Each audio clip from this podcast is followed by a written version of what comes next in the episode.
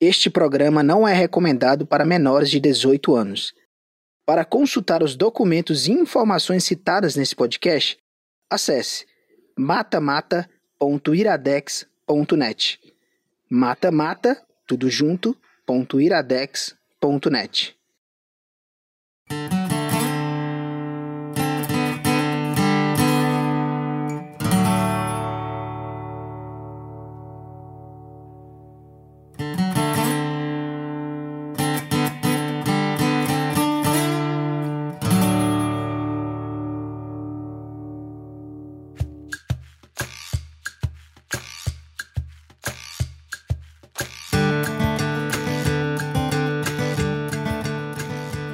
Olá, aqui é Ricardo Augusto falando e eu estou iniciando hoje esse novo projeto muito especial.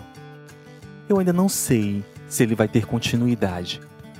Até porque a história que nós vamos contar é tão única que eu acho até difícil pensar algo parecido para depois. Além disso, acho que não posso fazer muitos planos para o futuro no momento. Calma, vocês vão entender em breve.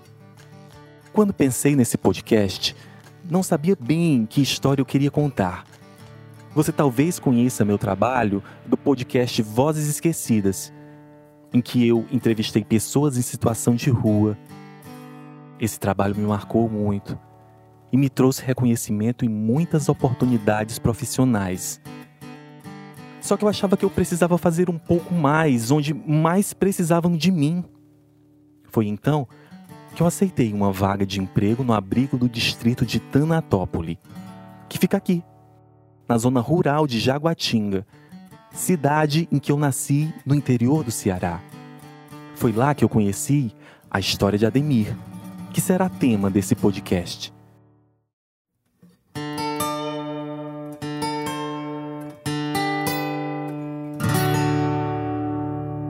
Primeiramente, preciso avisar que o depoimento pode ser muito forte. Então, se você se impressiona fácil, pare por aqui. Ele narra uma situação muito séria. E eu espero que divulgar esse podcast nos ajude a resolver esta situação e também evitar que ela aconteça novamente com outras pessoas.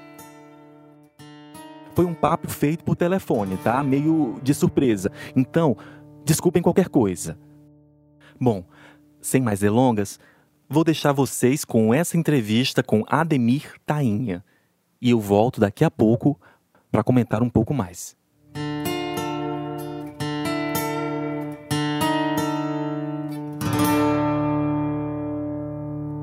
Já tá gravando? Sim, pode falar. Você queria contar sua história, Ademir? Conte sua história. Eu vou contar só porque eu tô precisando de um favor. E qual favor? A história explica. Ah, certo, certo. Então, pode começar. Bom, quase todo mundo já se esqueceu. Mas na época que nem existia asfalto em Tanatópolis, tinha uma família que botava moral em todo mundo. Não tinha um vivente que não tivesse medo dos filhos do Almitainha, que era meu pai. Meu pai nunca tentou ensinar outra profissão pra gente. O plano que ele tinha era que os filhos seguissem a vocação dele. E a vocação dele era matar os outros.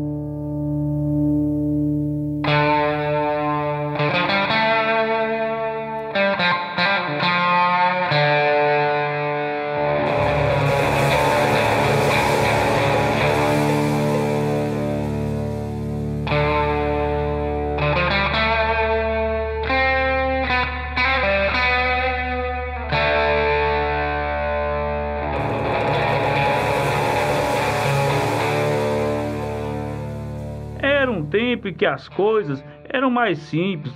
Então, se você precisava matar alguém, era só pagar o valor. Eu, que era o filho mais velho, fui o primeiro a seguir o ofício.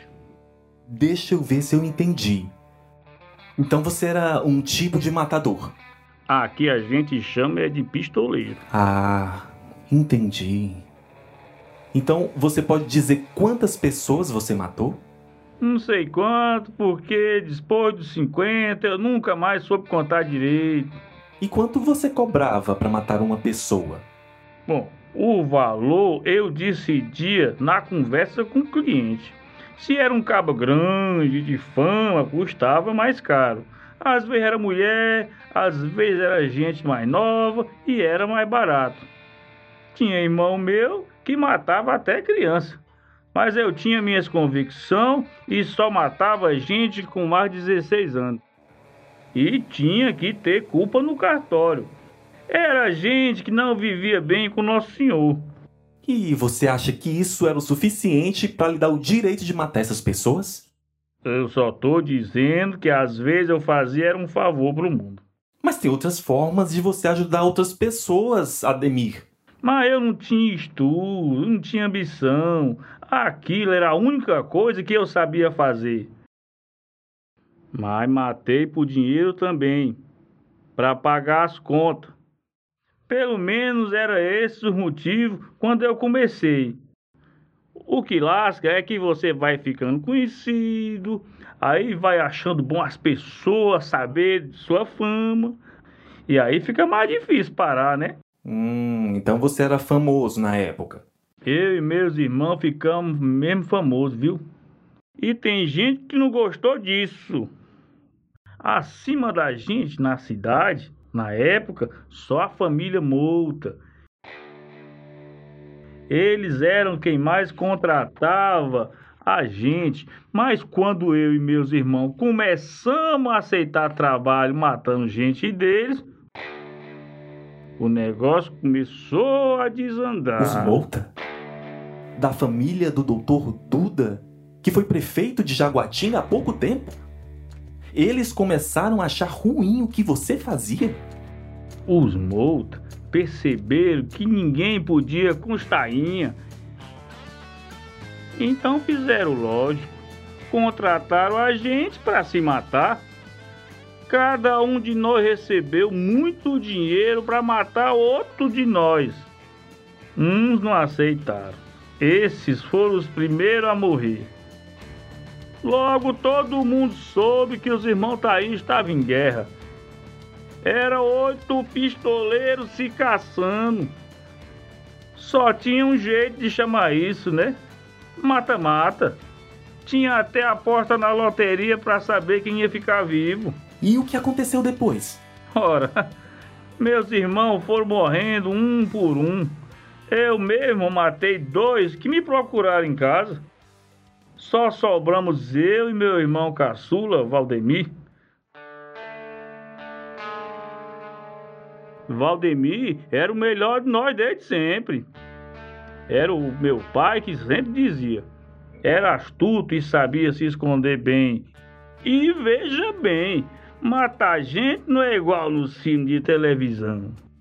Para se dar bem, sobreviver, a primeira coisa que você tem que aprender é a se esconder. E os tainhos eram os melhores nisso. Por isso, não tinha questão de honra e covardia no nosso serviço. O serviço só precisava ser feito, mesmo que o nosso alvo estivesse de costa, despreparado. Matei gente dormindo, trepando, bebendo, cagando. e era assim que Valdemir queria me matar também. Eu era o mais velho e mais lento então me escondi o quanto pude. Veja bem que eu não achei bom essa coisa de matar gente da minha família. Matei dois porque foram bater na minha porta.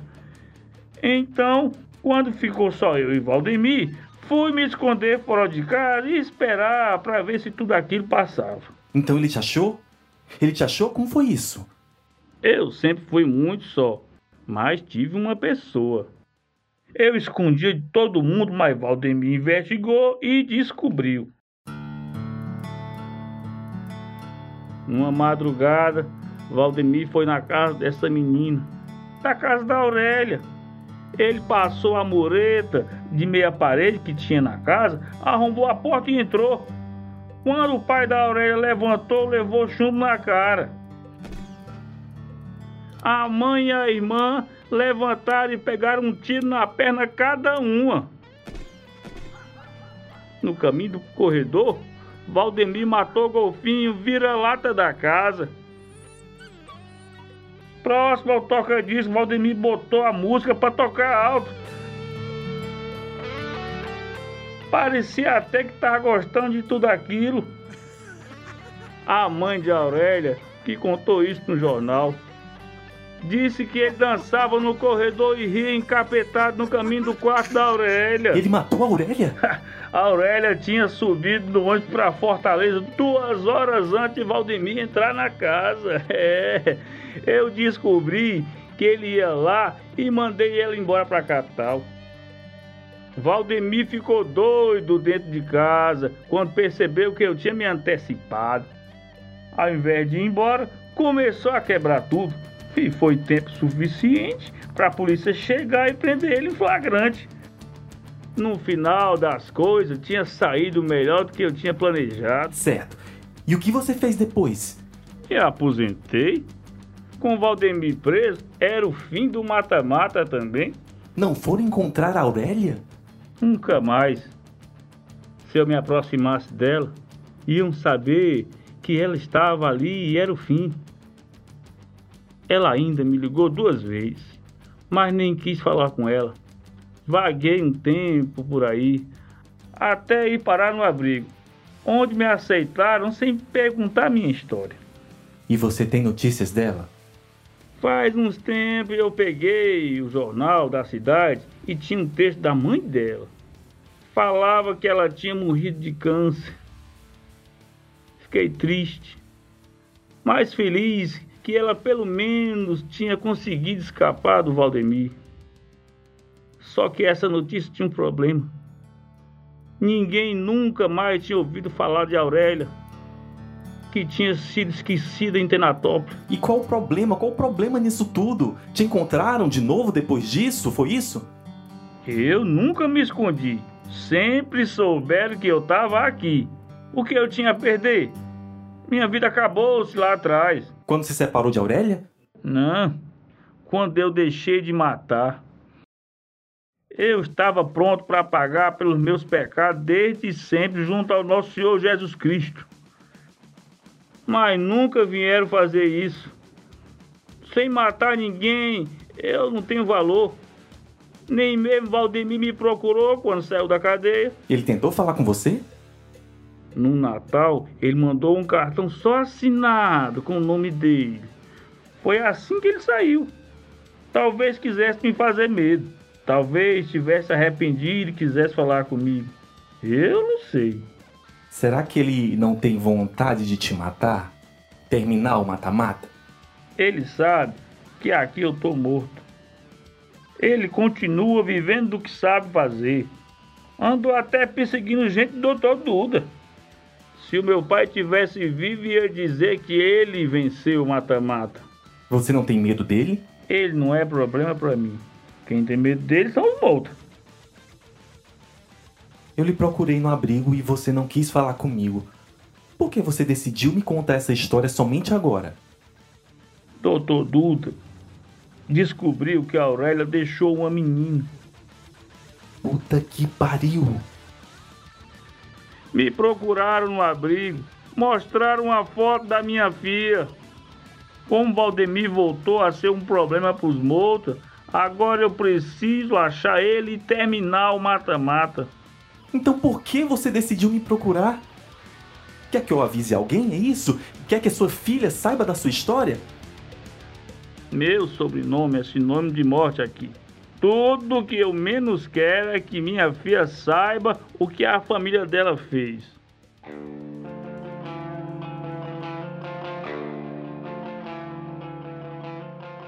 Procurar a polícia é inútil? São os primeiros da folha de pagamento do doutor Duda. Então por que você me ligou? Tu precisa garantir que minha filha vai viver. Ela tá com o doutor Duda. Tu precisa tirar a minha menina dele se eu falhar, eles vão matar ela, entendeu? Esse povo é ruim, mata mesmo. Eu não tenho mais ninguém para ligar. Mas o que que eu posso fazer, meu Deus do céu? Seu Ademir? Alô? Alô? Ademir?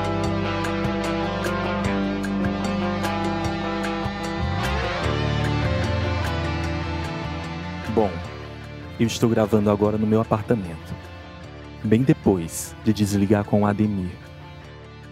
E eu não sei bem o que vou fazer com essa entrevista. Pedi a um amigo meu, Cássio, para guardar este material e divulgá-lo se algo der muito errado. Então, se você está escutando isso, bem, torça para que eu esteja bem. Você que está escutando aí deve estar pensando se eu vou fazer alguma loucura agora e, e de fato eu não sei bem. Pesquisando sobre todas essas pessoas envolvidas, e parece que comunicar às autoridades pode não levar a ação rápida ou, pior ainda, não levar a lugar nenhum mesmo. E isso tudo é muito ruim para mim. Porque eu sempre acreditei no sistema e em como a gente pode fazer diferença dentro dele. No final, estava errado. Como pessoas como o Dr. Duda Mouta e seu pai, Antônio Mouta, fizeram tanta coisa ruim e continuam recebendo voto em eleição e sendo endeusados por tanta gente aqui da cidade? Será que é apenas por medo? Até onde a gente pretende manter essa estrutura de poder? E olha, eu sei que a Demi tem culpa no cartório, tá? E eu acho que a descoberta mais difícil que eu fiz nesses dias foi saber que não existe mesmo herói nesse lugar. Bem, acho que eu acho que eu já estou divagando demais. Eu vou dar encaminhamento para o final. Para você que me escutou até aqui, meu muito obrigado por acreditar no meu trabalho durante todo esse tempo.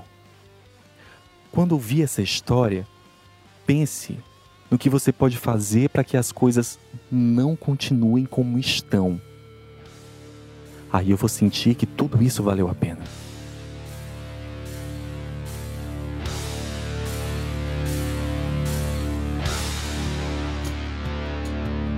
Até um dia, quem sabe.